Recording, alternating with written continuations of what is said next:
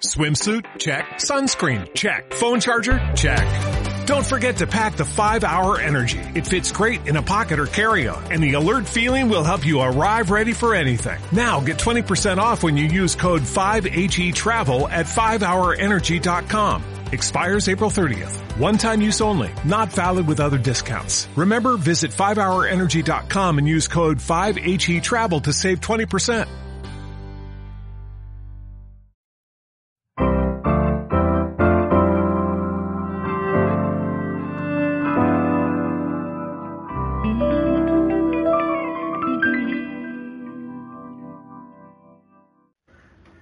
Verdadera comida.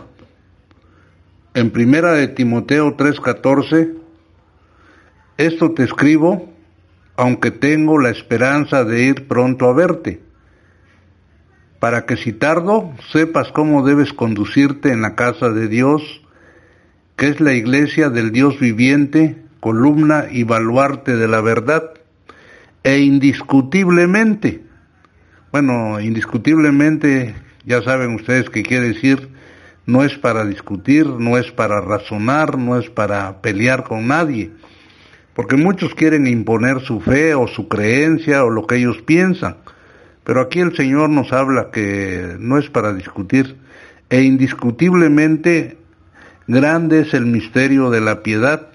Dios fue manifestado en carne. Dios se manifestó en carne.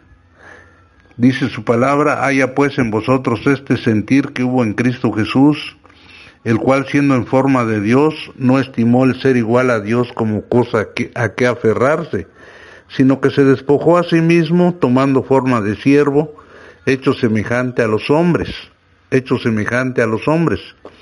Y en la condición de hombre se humilló a sí mismo y se hizo obediente hasta la, hasta la muerte y muerte de cruz por lo cual Dios le exaltó hasta lo sumo y le dio, eh, le dio un nombre que es sobre todo nombre, para que en el nombre de Jesús se doble toda rodilla de los que están en los cielos y los de los que están en la tierra y de los que están en las aguas debajo de la tierra, y que toda lengua confiese que Jesucristo es el Señor para honra y gloria de Dios Padre. Entonces Dios fue manifestado en carne, dice en primera de Timoteo 3:16, eh, justificado en el Espíritu, visto de los ángeles, predicado a los gentiles, creído en el mundo y recibido arriba en gloria.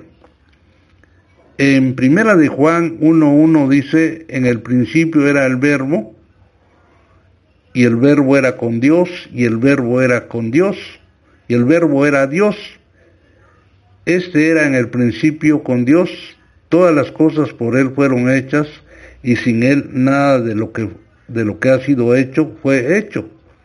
Bueno, en el principio era la palabra y la palabra era con Dios y la palabra era Dios. Y aquella palabra, aquel verbo, en Juan 1.14, y aquel verbo fue hecho carne y habitó entre nosotros, y vimos su gloria, gloria como del unigénito del Padre, lleno de gracia y de verdad. Aquella palabra fue hecha carne y habitó entre nosotros y vimos su gloria, gloria como del, como del unigénito del Padre, lleno de gracia y de verdad.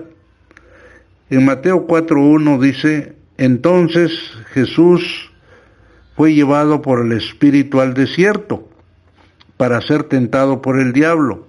Y después de haber ayunado cuarenta días y cuarenta noches, tuvo hambre. Y desde luego que era muchísima hambre, 40 días de ayuno, ¿verdad? Y vino a él el tentador y le dijo, si eres hijo de Dios, di que estas piedras se conviertan en pan. Él respondió y dijo, escrito está, no sólo de pan vivirá el hombre, sino de toda palabra que sale de la boca de Dios. Bueno, aquí podemos comentar un poco que el alimento material, la comida, el pan, va a nuestro estómago y ahí en ese aparato digestivo se, se digiere ese alimento y lo reparte a todas las partes de, de nuestro cuerpo. Así también La palabra, que es el pan espiritual, viene a nuestro corazón, que es el aparato digestivo, y de ahí nutre todo nuestro ser, nuestro espíritu, alma y desde luego también el cuerpo. Sí, porque empezamos a tener los pensamientos, los sentimientos y la voluntad de Dios y nuestro espíritu se fortalece en esa comunión gloriosa que tenemos con el Padre. Por eso le dijo, no solo de pan vivirá el hombre, sino de toda palabra que sale de la boca de Dios. El alimento material, pues, eh, entra por la boca y muchos de esos alimentos son chatarra, hacen daño, producen muchas enfermedades, enfermedades, colesterol, triglicéridos, diabetes, hipertensión, males estomacales. La gordura no es señal de salud. Muchos dicen, eh, qué bonito está ese niño, mira qué gordito, qué cachetoncito, niños y niñas gorditas y bueno, y hay muchos elogios para ellos, pero la mera verdad es que, es que un niño sano no está demasiado gordo, pues no está cachetón y como inflado. Es que se está mal alimentando o lo están mal alimentando. Lo mismo sucede con esos gordos espirituales, gordos y gordas espirituales. No, si vieras qué bonito habla esa hermana predicadora y verás como hasta brinca de la alegría que tiene, no, la mera verdad es que esa es una gorda espiritual, no es una persona que se ha nutrido de la palabra de Dios, porque la palabra de Dios dice que sea sujeta a su marido, eh, habla de, del carácter, de la conducta, casta y, casta y respetuosa, pero esos que hacen y esas que hacen de esa manera son gordos y gordas espirituales no es de otra manera. Y usted los ve continuamente y sobre todo en las redes, sociales, hermanos. Se, se, la pasan lanzando bendiciones y Dios te bendiga y saluditos y todas esas cosas. Así actúan porque son gordos espirituales que solamente lo que quieren son elogios que quieren que los alaben, quieren que los tengan como alguna persona importante y especial, pero pues no es así el asunto, ¿verdad? Vamos a ver en Juan capítulo 6, versículo 1. Después de esto Jesús fue al otro lado del mar de, Galilea, el de Tiberias, y le seguía gran multitud porque veían las señales que hacía en los enfermos. Entonces subió Jesús a un monte y se sentó allí con sus discípulos y estaba cerca la Pascua, la fiesta de los judíos. Cuando alzó Jesús los ojos y vio que había venido a él gran multitud, dijo a Felipe, ¿de dónde compraremos pan para que coman todos? Porque él se preocupaba de las necesidades de las gentes y al ver la gran multitud y que ya llevaban tiempo ahí, ¿verdad? Entonces, ¿de dónde conseguiremos pan para estos?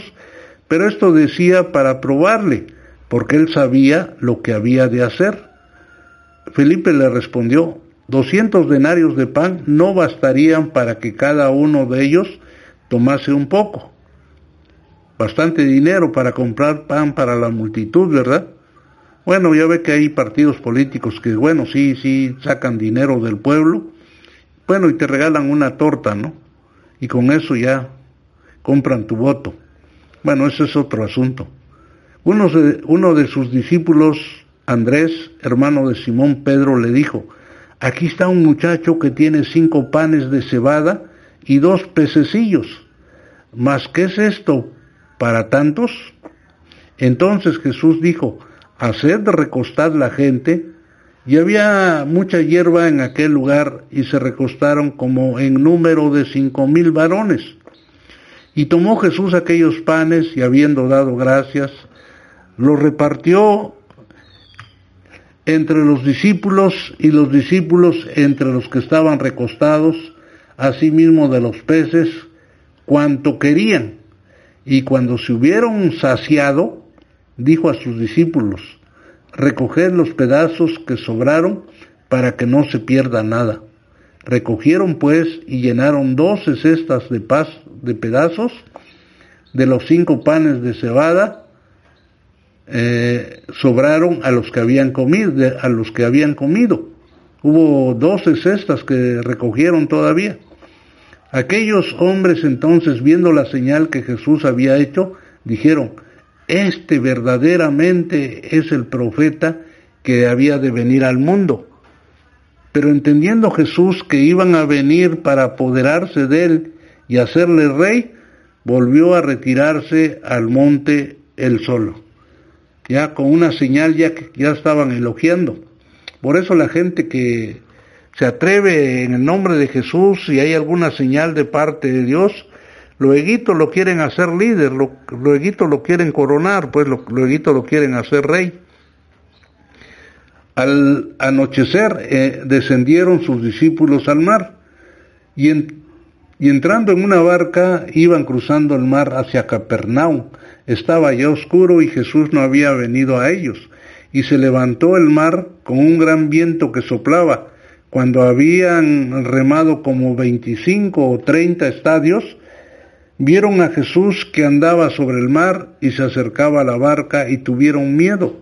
Mas él les dijo, yo soy, no temáis. Ellos entonces con gran gusto le recibieron en la barca, la cual llegó enseguida a la tierra a donde iban. El día siguiente la gente que estaba al otro lado del mar vio que no había subido allí más que una sola barca y que Jesús no había entrado en ella con sus discípulos, sino que éstos se habían ido solos. Pero otras barcas habían arribado de Tiberias junto al lugar donde habían, donde habían comido el pan después de haber dado gracias al Señor. Cuando vio, pues, la gente que no estaba ahí, ni sus discípulos, entraron en las barcas y fueron a Capernaum buscando a Jesús. Y hallándole al otro lado del mar le dijeron, Rabí, ¿cuándo llegaste acá?